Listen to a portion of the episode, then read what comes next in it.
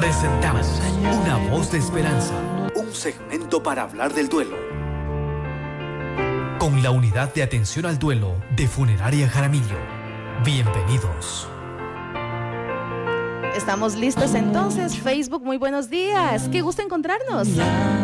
La primera emisión a través de la página en este 2023 de, de las mañanas de Luz y Vida.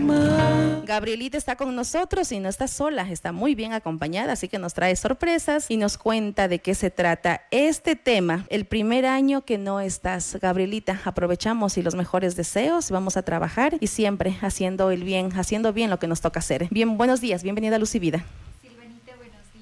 Muchísimas gracias por este espacio y bueno, por aprovechar también al ser nuestro primer programa del año, desearles un año lleno de bienestar, lleno de amor, lleno de éxito y sobre todo que aquello que nuestro corazón anhela se cumpla. Y a veces lo que el corazón anhela está muy relacionado también con las pérdidas que nosotros hemos tenido. ¿Por qué proponemos este tema el primer año que no estás? Proponemos este tema porque así como muchas personas se encontrarán durante este mes preparando, planificando sus propósitos para todo el año, hay otras personas que estarán viviendo y aprendiendo a vivir con el dolor por la ausencia de un ser querido, por esa ausencia que se dio desde hace un mes, desde hace 15 días, desde hace una semana, desde hace seis meses. Es decir, que el 2023, así como para algunos será lleno de propósitos, metas, sueños, para otros su mayor propósito será aprender a vivir con ese dolor. Bien, y para este tema, como decía Silvanita, eh, no he venido sola. Les comento que desde la Unidad de Atención al Duelo de Funeraria Jaramillo,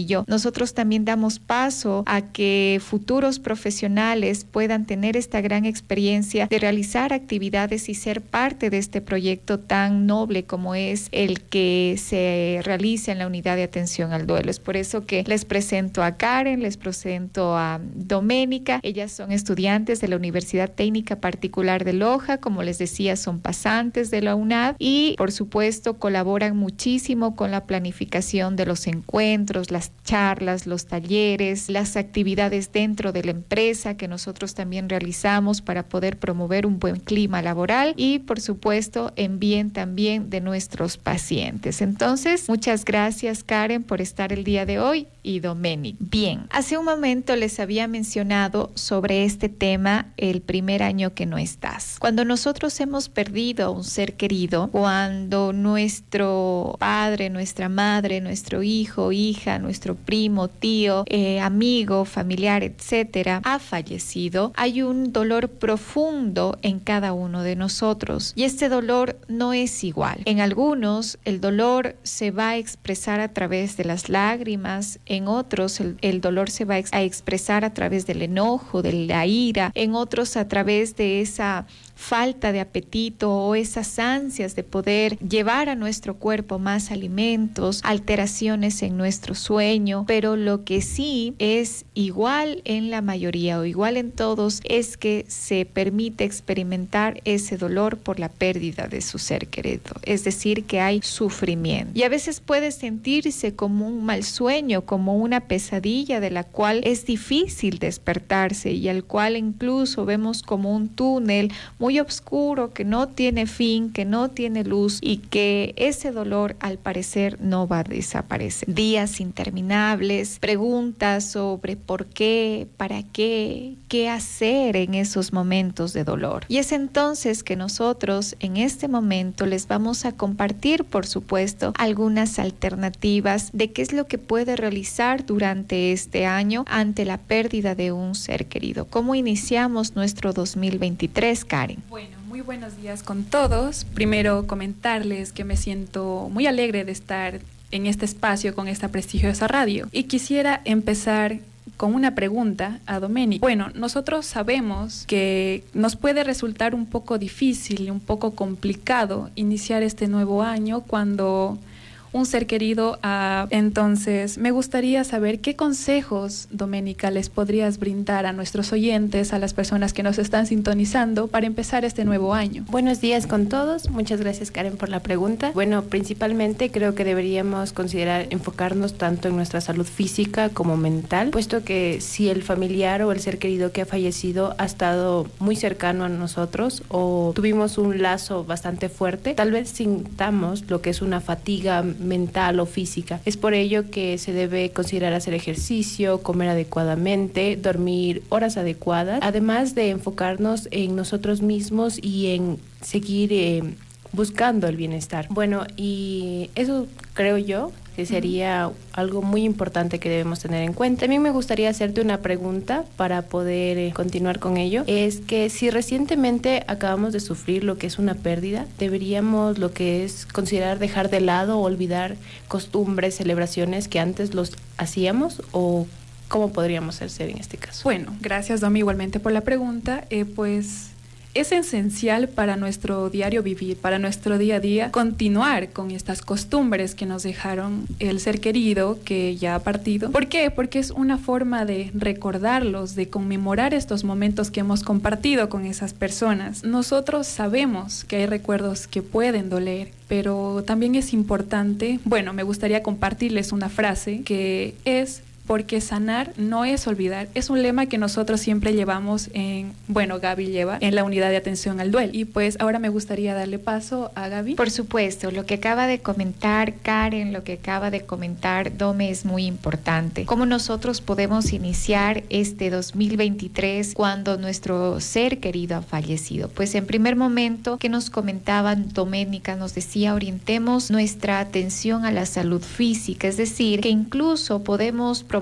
espacios de actividad física, como salir a un paseo, como el poder invitar a, una, a un amigo, a una amiga, a un familiar al parque, a tener estos espacios también personales, a que si para mí es importante la actividad física, puedo a lo mejor eh, instruirme en un, en un espacio como un gimnasio, etcétera. Pero a veces también suele ser que el cuerpo, ante la pérdida de un ser querido, está débil, está debilitado, no tiene energía para realizar las actividades. Entonces es importante también que este año nosotros lo iniciemos con esa visita al profesional de la salud física, es decir, al médico. Cuando nosotros hemos tenido una pérdida significativa, a veces descuidamos de nosotros mismos, dejamos de comer, dejamos de dormir, lo que ingresamos a nuestro cuerpo no son alimentos saludables, no son alimentos que nos dan vitamina a nuestro cuerpo, que les dan esa gasolina al cuerpo para que pueda funcionar. Entonces es importante que se pueda plantear asistir al doctor para que le pueda hacer pues un chequeo general y conforme a ello pues cuidar en primer momento también su salud física. Ahora, mencionaba algo también importante que es la salud mental, ¿verdad? Dentro de la salud mental nosotros tenemos espacios como el asistir a un profesional, a un psicólogo, si he perdido a un ser querido, es un tiempo indicado para que incluso se pueda comunicar con nosotros a la unidad de atención al duelo en caso de que requiera ese acompañamiento para poder afrontar la situación en la que se encuentra y trabajar y elaborar su duelo. Ahora,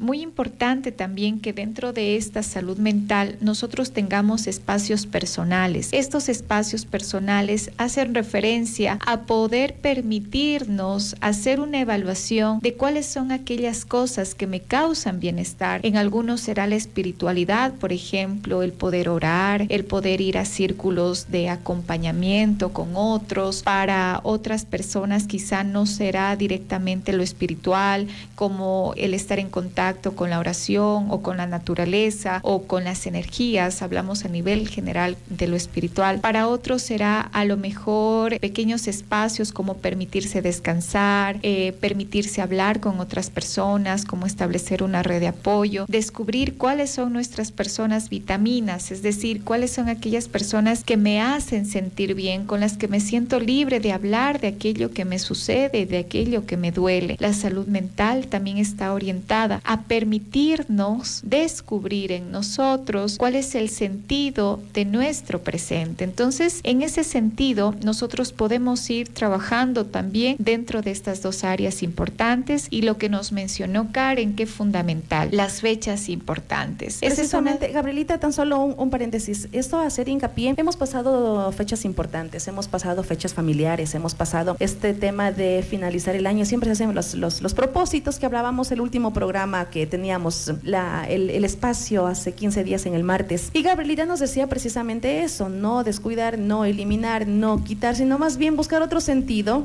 y tratar siempre de que se mantenga el espíritu y esa tradición bonita de la persona que ya no está. Pero estamos y el tema de hoy es el primer año que no estás y cada día al pasar las horas como que esa ausencia se siente más y duele más y se sigue esperando que ya llegará. Hay mucha gente que yo le he escuchado decir y dice, tengo la sensación de que ya llega de que va a llamar, de que va a timbrar, de que va a abrir la puerta, de que voy a recibir noticias. Quizá es una parte de nuestro sentir que, lo niega o, tener esa esperanza de volver a verlo. Bien, justamente Silvanita, lo que usted menciona, hace una eh, semanita estaba con, con un paciente y me decía, es que yo sentí que en mi brazo con su dedito me dijo, aquí estoy. O sea, sintió la presencia física. Hay otros pacientes que también han experimentado o dolientes que han experimentado estas frases, ya llega, ya me habla, ya lo siento. ¿No es cierto? Un sentido de presencia. Este sentido de presencia hace referencia al amor que tiene el doliente frente a su ser. ¿Qué quiere decir esto? Que la persona que está experimentando un dolor fuerte, muy fuerte puede tener este tipo de experiencias, como nosotros les llamamos posibles alucinaciones auditivas, visuales, sensitivas, ¿no es cierto? ¿Será que se van a quedar para siempre? ¿Será que son malas? No, es importante que nosotras las podamos vivir, que nosotros lo podamos vivir, porque porque nuestro cuerpo está aprendiendo a readaptarse a la ausencia física del ser querido. Incluso algunos dicen, bueno, yo no he escuchado, pero yo he dicho, de pronto ya le llamo por su nombre para que venga a desayunar. Es verdad. ¿No es cierto? Entonces, claro, por parte y parte nuestra mente, nuestro cuerpo, nuestro entorno está aprendiendo a vivir sin la presencia física de nuestro ser querido y experimentar estas sensaciones es importante, no nos asustemos. Hay otras frases que dice, pero es que yo quisiera sentirlo, yo quisiera también tenerlo en mis sueños, yo quisiera que me hable cuando me suelen decir, doctorita, listo, si es una, una posible alucinación frente al dolor intenso que se tiene, pero yo lo quiero tener. Pero el inicio de este, este espacio, yo les dije, cada dolor se expresa de forma diferente. manera. Hay algunos que lo harán a través del llanto, a través de las alteraciones en su vida diaria, del apetito, del sueño. Hay otros que tendrán este sentido de presencia. Hay otros que a lo mejor optarán por el enojo, por la ira. Hay otros que no sentirán que son comprendidos y sobre todo, como decía Silvanita, dentro de estas fechas muy especiales. Es el primer año que no está nuestro ser querido. ¿Y qué es lo que se sugiere en este momento? Ya habíamos hablado sobre el entorno de la salud física, la salud mental. Ahora las fechas especiales. Estas fechas, y tan solo estamos en, el tema ya de la campaña política y debemos cumplir con el horario de, de la publicidad. Así que Gabrielita, con estas fechas y con este tema con este expresar o sentir el dolor, la sensación de los sentimientos de diferente manera, regresamos tras la pausa publicitaria. A nuestros amigos de Facebook, vamos a la pausa y regresamos enseguida. Espacio. Desde la unidad de atención al duelo este primer año que no estás. Gabrielita, continuamos con estas eh, pautas, estas luces, y siempre será bueno recordar que en este camino, en el dolor y en el proceso que debemos seguir todos los seres humanos y más aún en la pérdida de un ser querido, no estamos solos y siempre, siempre tendremos una oportunidad de, buscar ayuda, de buscar apoyo y de poder entender de mejor manera el proceso que nos toca vivir. Exactamente, Silvanita, y pues dando continuación a lo que estábamos conversando, este año cuando nuestro ser querido no se encuentra físicamente, nosotros estamos prestos a vivir fechas importantes como el Día del Padre, el Día de la Madre, el primer cumpleaños de nuestro ser querido, va a ser a lo mejor el primer año en donde celebramos también el Día del Niño. Estas fechas que son importantes que nosotros las podamos conmemorar, no específicamente desde lo que socialmente se exige, sino desde lo que nuestro corazón nos permite experimentar.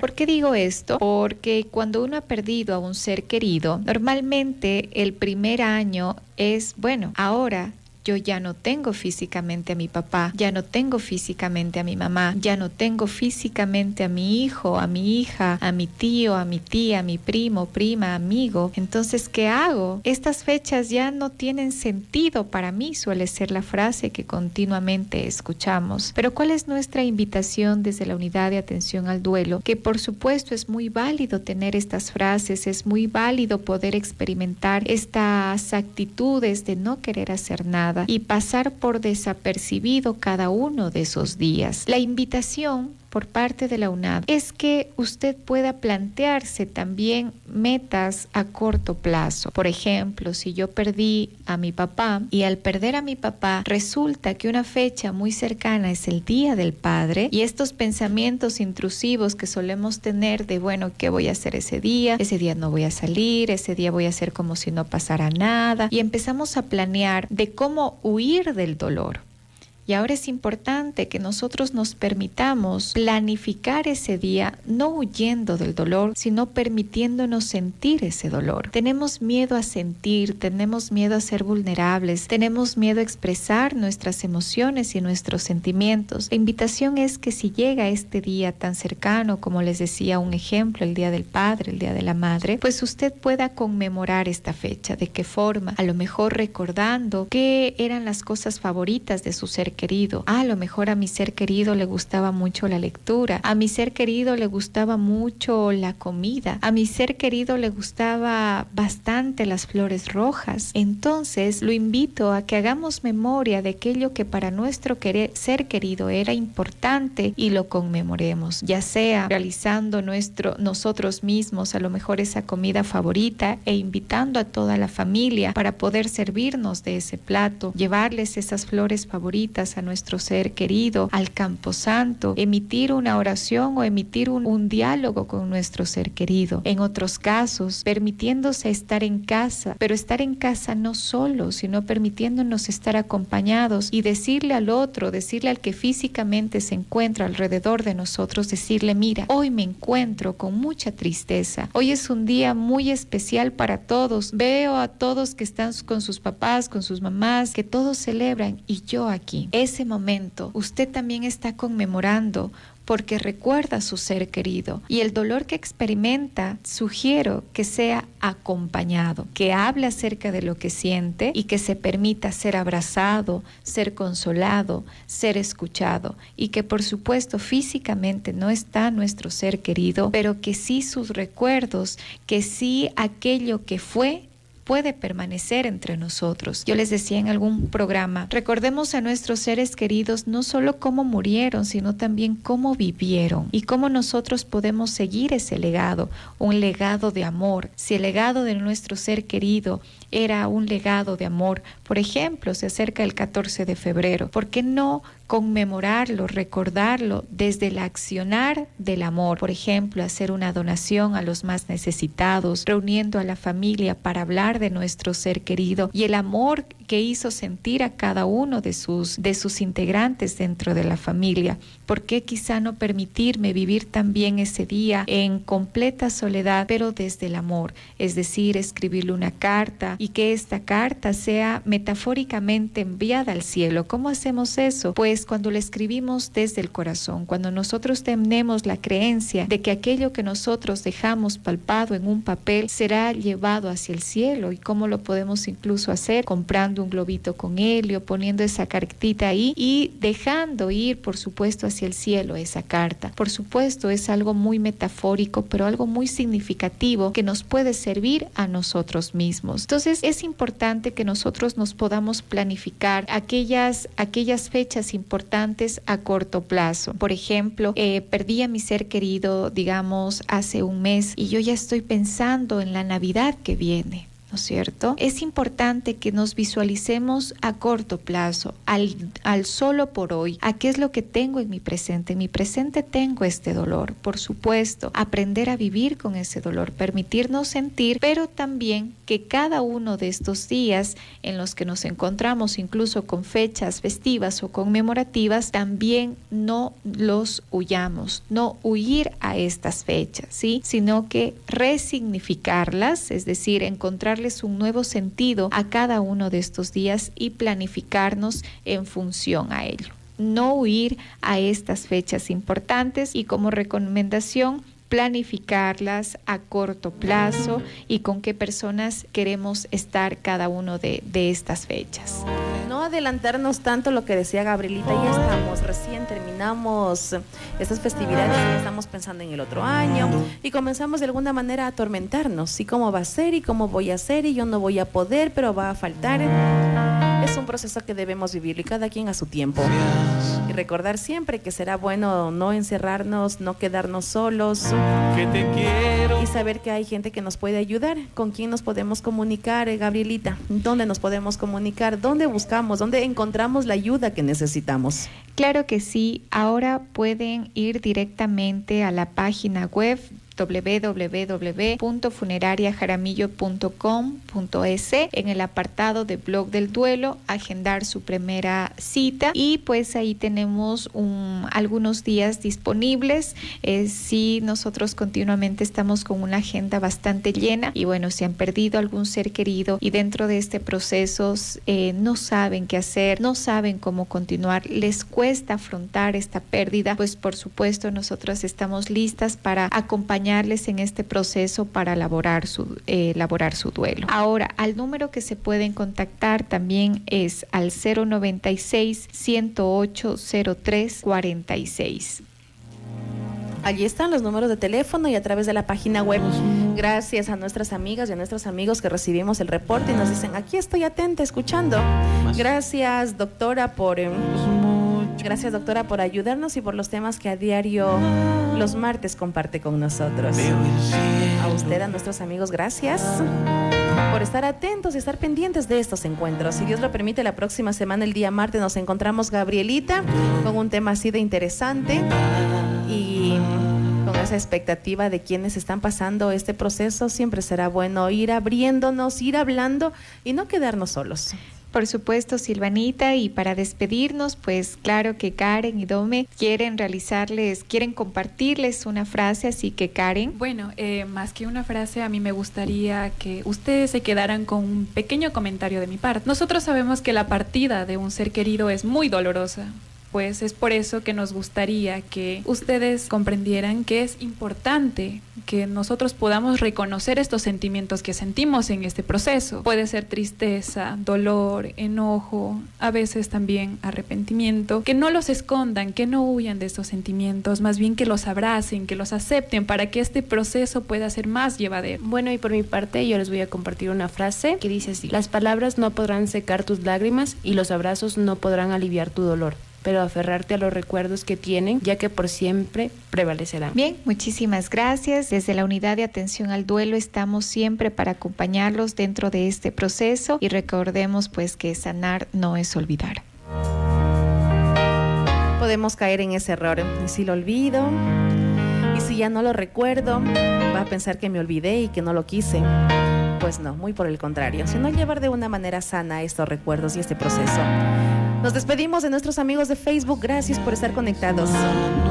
Nos encontramos en una nueva oportunidad. ¿eh? A través de 88.1 nosotros continuamos. Vamos a la pausa y regresamos enseguida. Un abrazo fuerte para nuestros amigos de Facebook. Un lindo día, una linda tarde.